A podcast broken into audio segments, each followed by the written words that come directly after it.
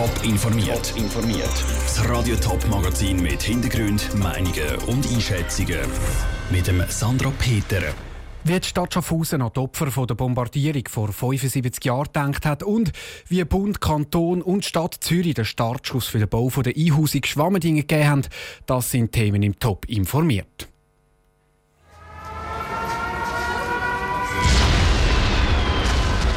Auf den Tag genau, 75 Jahre ist es her. Am 1. April 1944, also während dem Zweiten Weltkrieg, hat Schaffhausen die tragischsten 40 Sekunden von seiner Geschichte erlebt. Fast 400 Bomben sind auf die Stadt abgeprasselt, 40 Menschen haben ihr Leben verloren. Nochmal 300 sind obdachlos geworden. Für all diese Opfer hat die Stadt heute, 75 Jahre später, einen Gedenkanlass organisiert. Sarah Frattaroli war dabei und hat mit Zeitzeugen und Politikern geredet, die vorbeigekommen sind, um sich zu erinnern. Am 10 vor 11 heute Morgen haben die Schaffhausen alle Kirchenglocken geläutet. Zur Erinnerung an den schwersten Bombenangriff, den die Schweiz im ganzen 20. Jahrhundert erlebt hat. US-Bomber haben sich am 1. April 1944 verirrt und haben aus Versehen Schaffhausen bombardiert statt das deutsche Ludwigshafen. Der Schaffhauser Bahnhof zerstört der Herrenacker in Schutt und Asche. Das Museum zur Allerheiligen abgebrannt. Der Jakobot war 15, als es passiert ist. Es war ein wunderschöner Tag, erinnert er sich. Der Lehrer hat gesagt nach der Pause, jetzt gehen wir einen Spaziergang machen. Und dann hat es auf einmal Flügeralarm gegeben. Und dann haben wir das gesehen, wie alles anfangen zu brennen in der Stadt. Wir, ich bin das ganze Leben nie mehr so gerannt wie dort. Um zu schauen, was daheim passiert. Der Jakob Ott hat Glück gehabt. Sein Zuhause und seine Familie sind verschont geblieben. Andere haben weniger Glück gehabt.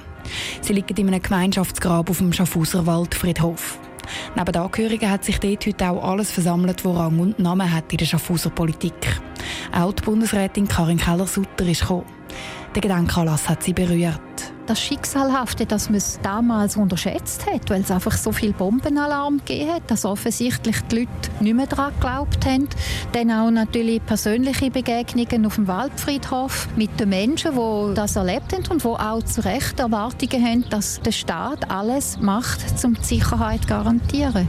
Jede Schaffhauserin, jeder Schaffhauser weiss eine Geschichte zu erzählen zum Bombenangriff vor 75 Jahren, auch die Jüngeren. Der Stadtpräsident Peter Neukomm zum Beispiel hat den Angriff selber zwar nicht erlebt, aber dank Geschichten von seinem Vater und seinem Großvater sei er trotzdem immer schon präsent in seinem Leben. Und der Gedenktag heute der sei aktueller als je, sagt Peter Neukomm. Es ist ein Mahnmal, ein Mahnmal für uns alle, alles zu machen, um Krieg zu verhindern. Wir haben immer noch an viel, vielen Orten auf der Welt kriegerische Auseinandersetzungen, wo Unschuldige sterben. Und wir haben in Europa wieder Tendenzen, wo Fremdenhass, wo Antisemitismus, Nationalismus aufkommen. Und darum sagt der heutige Gedenktag für die Bombardierung von Schaffhausen vor allem eins: ein Zeichen für den Frieden.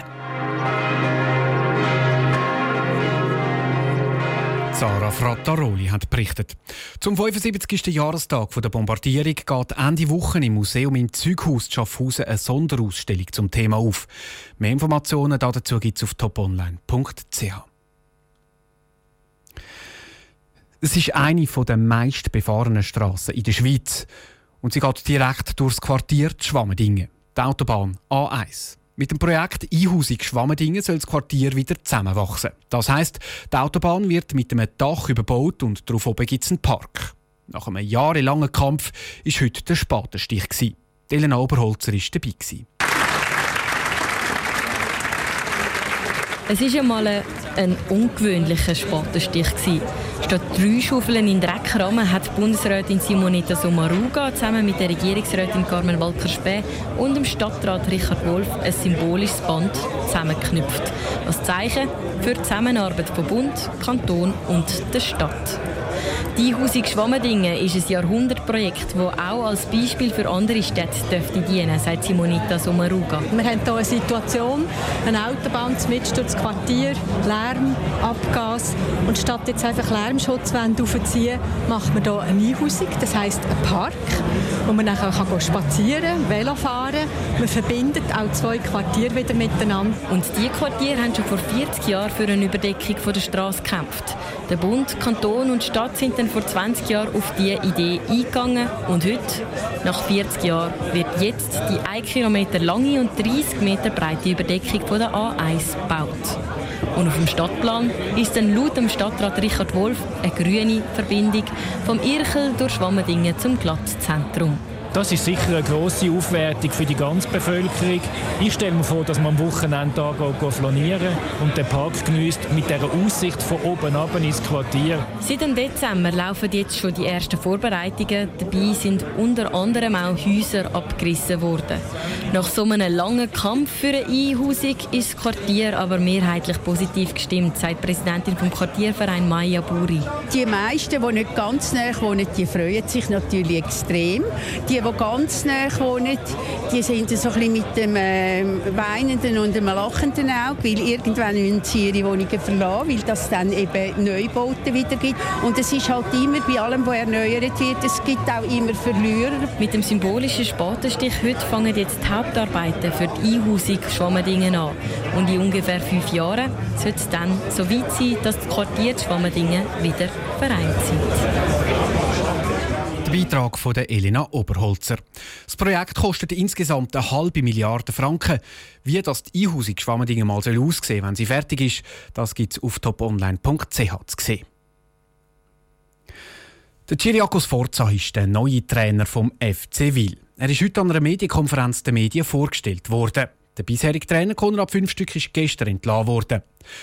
Das Interview mit dem Chiriakos Forza das gibt es jetzt auf toponline.ch zum Hören oder wir liefern das natürlich auch hier on air in, in der nächsten Stunde.